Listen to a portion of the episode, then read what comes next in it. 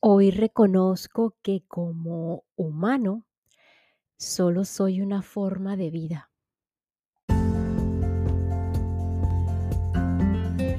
Cuando aceptas tu existencia como una forma de vida, sencillamente una forma específica, en este caso la forma humana, comienzas a reconocer y presenciar la vida como tal. Comenzamos a reflejar la comprensión de la diversidad de las diferentes formas de vida en el mundo, de los distintos reinos, mineral, vegetal, animal o humano. Y sí, inclusive la diversidad humana. Y pues automáticamente te conectas con el tejido, por así decirlo, más amplio de la, de la existencia misma. El ego en su afán de separación, superioridad, grandiosidad y o pequeñez no nos permite el compartir con la variedad increíble de seres vivos aquí. En la, aquí la verdadera humildad de entender eh, totalmente con respeto, aprecio y conciencia por todo y todos. Reconocer que como humanos somos solo una forma de vida que sí tenemos capacidades únicas, eh, implica, a pesar de esto, implica darnos cuenta, además de compartir algunas similitudes fundamentales con otras formas de vida, comprender nuestra relación con estos, con absoluta responsabilidad y aceptar la vulnerabilidad humana, ¿por qué no? Que total, que es totalmente inherente a esa condición humana. Reconocer que como humanos somos solo una forma de vida es reconocer la interdependencia y la coexistencia de todas las formas de vida en el planeta. Que a pesar de nuestras capacidades, como lo mencionaba anteriormente, eh, somos parte de un ciclo natural de vida y muerte.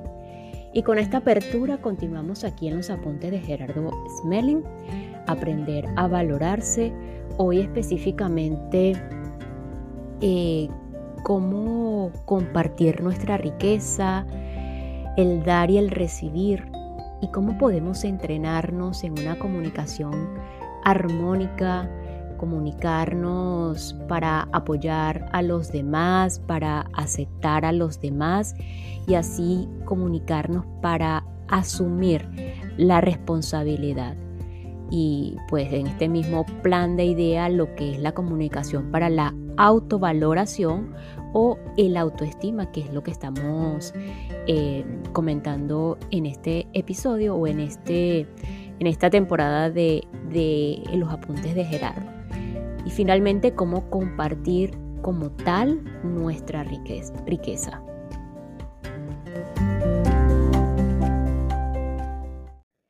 Capítulo 4. Compartir nuestra riqueza. Una vez que hemos encontrado lo mejor de nosotros mismos, ese tesoro escondido, el ejercicio necesario es valorarlo y aprender a compartirlo. Descubrir nuestros valores internos y compartirlos, como dar y recibir un regalo no costoso, sino valioso como una sonrisa o un abrazo, nos permite tener una vida mucho más satisfactoria. Si encontramos nuestros valores y los ponemos a funcionar, lo demás no es necesario buscarlo porque se dará por añadidura. Sin compartir, no es posible desarrollar ningún tipo de organización y esa situación es el origen del individualismo y la pobreza. Las personas que no saben dar ni recibir o se niegan a hacerlo son las generadoras del desequilibrio social y económico de cualquier organización. En cambio, el que sabe compartir genera cooperación, unión, crecimiento y mutua satisfacción.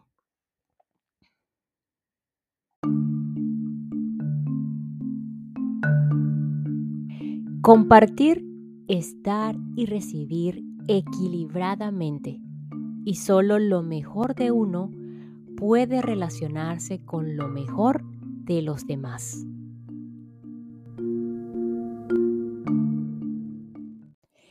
El que solo da nunca tendrá lo necesario para servir. El que solo recibe nunca recibirá lo suficiente para vivir. El que se niega a dar siempre será pobre porque no sabe servir.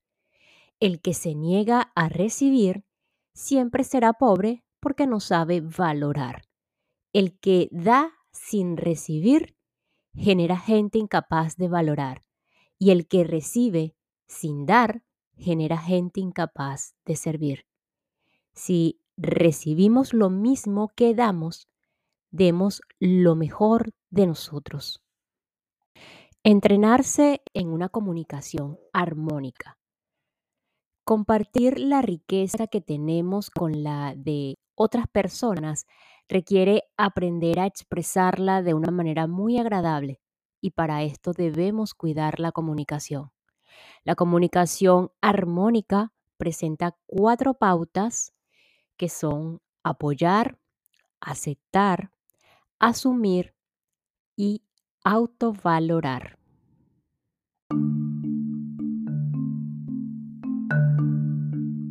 Comunicar es dar siempre lo mejor de nosotros y recibir con amor lo que otros nos ofrecen. Comunicación para apoyar a los demás. Lo usual, que son las autolimitaciones, es las famosas frases no me toca. En lugar de esto, podemos usar una frase más armónica que es la que nos lleva a la disposición a servir, como con gusto te ayudo. La, la parte usual o autolimitada, ¿por qué a mí? En lugar de esta podemos usar me toman en cuenta. El famoso siempre yo lo podemos transformar por confían en mi trabajo. El famoso solo me dicen a mí.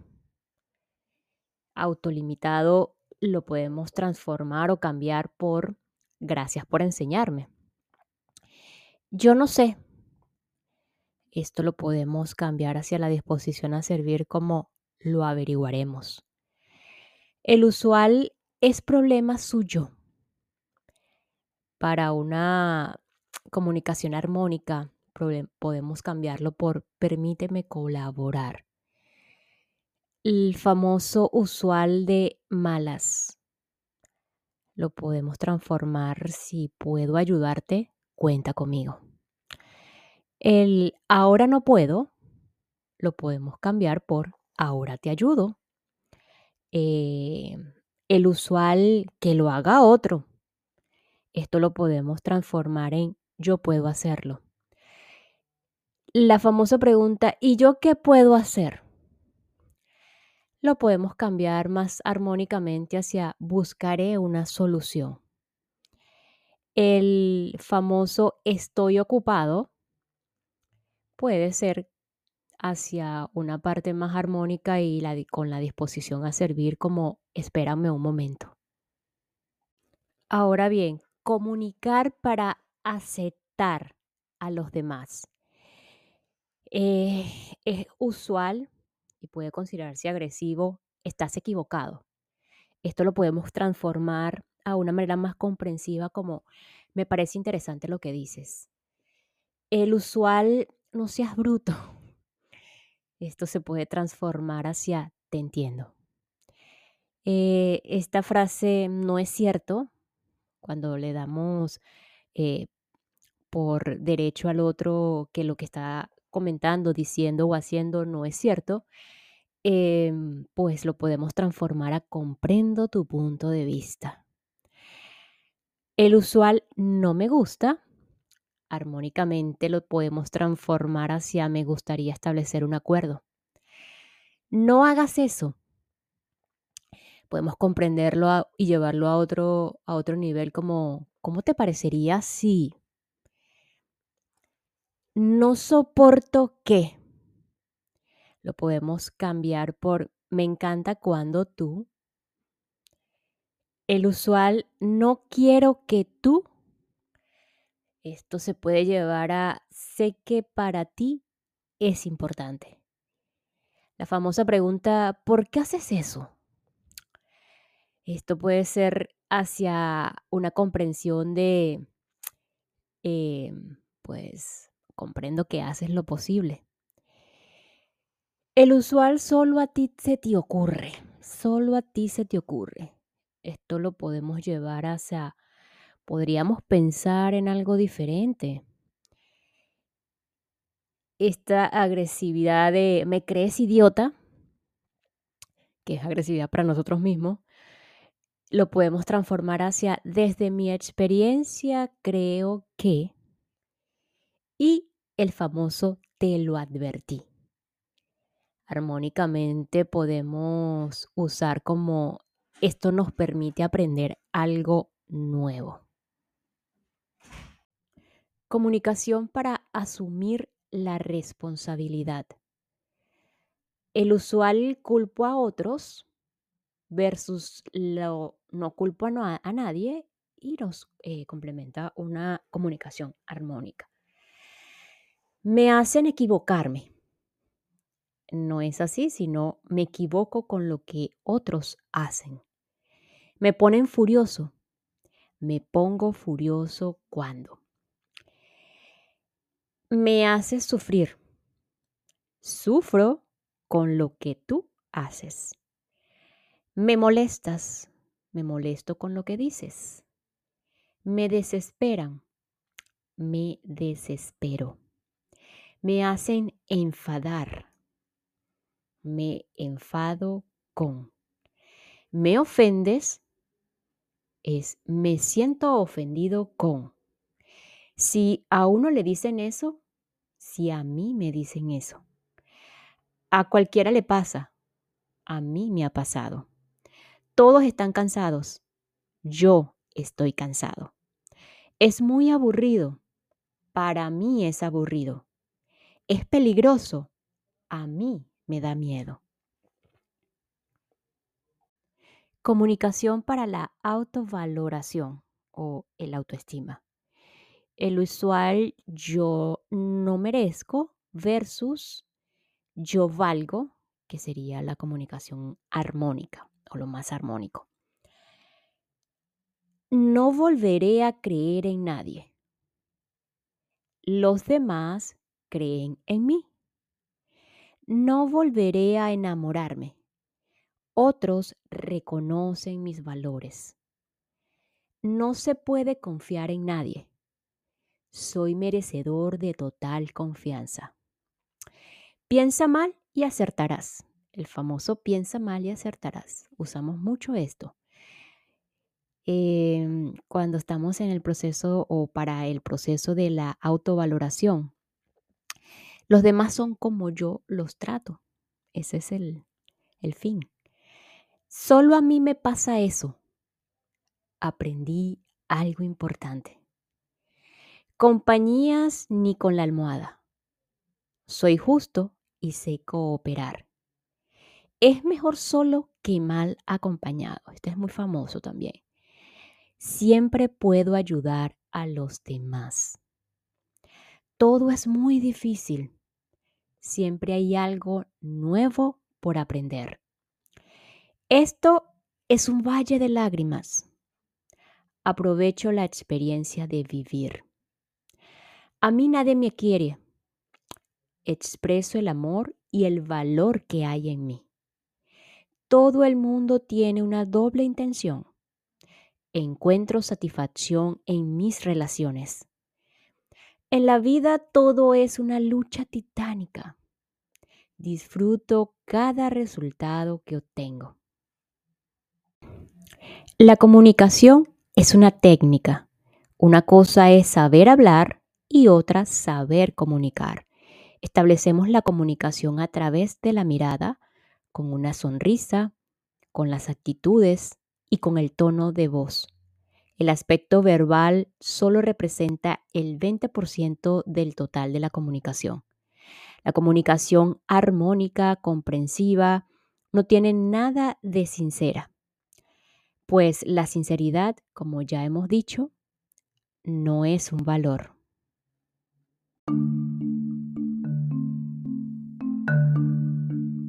Solo podemos reconocer la riqueza en los demás cuando ellos la muestran y solo podemos valorar nuestra propia riqueza cuando producimos satisfacción en otros.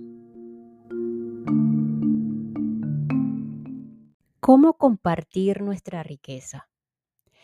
Manejar la riqueza interior es igual que gestionar los negocios. Si no se muestra, no se vende. Y si no se vende, no se gana nada. Cuanto más mostremos y compartamos nuestra riqueza, mejor podrán reconocerla los demás, así como valorarla y beneficiarse de ella, y así cada día ganaremos más. ¿Qué hay que hacer para recibir siempre lo mejor? Dar siempre lo mejor que se tiene. No se puede recoger una cosecha diferente de la que se sembró. Por ello, Demos siempre lo mejor de nosotros en todas las circunstancias, sin preocuparnos de cómo son o qué hacen los demás, porque ese problema no es nuestro y así recogeremos siempre lo mejor. Cuando compartimos algo y empezamos a sentir alegría, es porque estamos compartiendo valores. Entonces la energía sube, las relaciones fluyen, mejor y todo empieza a funcionar. El afecto es algo importantísimo en nuestras vidas y una de las formas de compartir los valores. Recordemos que los valores de nuestro tesoro interior necesitan ser compartidos a través de los sentidos. La vista, el tacto, la palabra y el oído son herramientas fundamentales para la transmisión y recepción de valores. Pero todo se inicia en un solo punto fuera de los sentidos, el pensamiento. Tal como pensamos, así empezaremos a comportarnos y conectaremos con nuestro tesoro o por el contrario, con nuestras limitaciones. Es imprescindible aprender a tener pensamientos de amor constantemente, porque eso dará o será lo que transforme nuestra vida y nos permita conectar con nuestro interior. Cuando no encontramos plena satisfacción en la relación con los demás, es porque no estamos entregando lo mejor de nosotros mismos, puesto que, como se ha dicho, lo peor de cada uno se relaciona con lo peor de los demás. Con el tesoro ocurre lo mismo. Necesitamos usar continuamente nuestros valores para establecer un puente entre estos y los de los demás, así como con la vida misma. Cuando expresamos rencor, odio, frustración, amargura, deseos de venganza y toda clase de agresiones, hacemos conectar nuestras propias limitaciones con las de los demás y nuestra vida se vuelve un infierno. Por otro lado, si guardamos y escondemos nuestro tesoro por miedo a que se acabe o nos los roben, tampoco nos servirá para nada. A veces lo escondemos tanto que nosotros mismos no somos capaces de disfrutarlo y nos volvemos esclavos de algo que no nos reporta ningún beneficio. ¿Por qué hacemos eso? Fundamentalmente por ignorancia y por egoísmo en el caso de lo físico.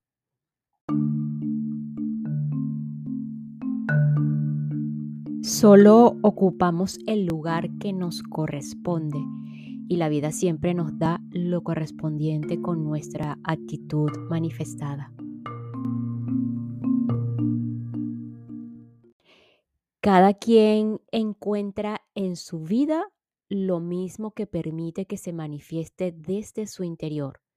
Jamás podemos huir de aquello que necesitamos vivir para aprender a reconocer el amor dentro de nosotros y así permitir que se manifieste en todas las experiencias que vivimos. No hay nada que temer porque la vida coloca a cada quien en su lugar y las circunstancias correspondientes, de acuerdo con las cualidades y habilidades que demuestra, para que allí pueda realizar un trabajo y cumplir una misión. Nuestro único deber con la vida es decidir en cada momento qué cualidades vamos a utilizar, cuál vas o cuál será nuestro comportamiento y aceptar con confianza lo que la vida tiene para nosotros. De acuerdo con lo que decidamos hacer, así será lo que nos espera en el futuro. A lo largo de nuestras experiencias de vida, acumulamos en la mente falsedades y verdades, porque desde el mismo instante de nuestra concepción hasta el momento en que le devolvemos, por así decirlo, este vestido físico a la tierra, siempre estamos recibiendo cosas para nuestra mente, algunas útiles y otras no. Unas son basura y otras son valores. Pero cuando todo está mezclado, ni siquiera sabemos lo que tenemos. Si en el presente nos comportamos desde nuestros valores, el resultado siempre será satisfactorio en cualquier momento. Pero si actuamos desde nuestras limitaciones, el resultado siempre traerá conflictos, problemas e insatisfacciones en cualquier tiempo. Por lo tanto, no tenemos que preocuparnos del futuro, simplemente ocuparnos de actuar desde nuestros valores en el momento presente.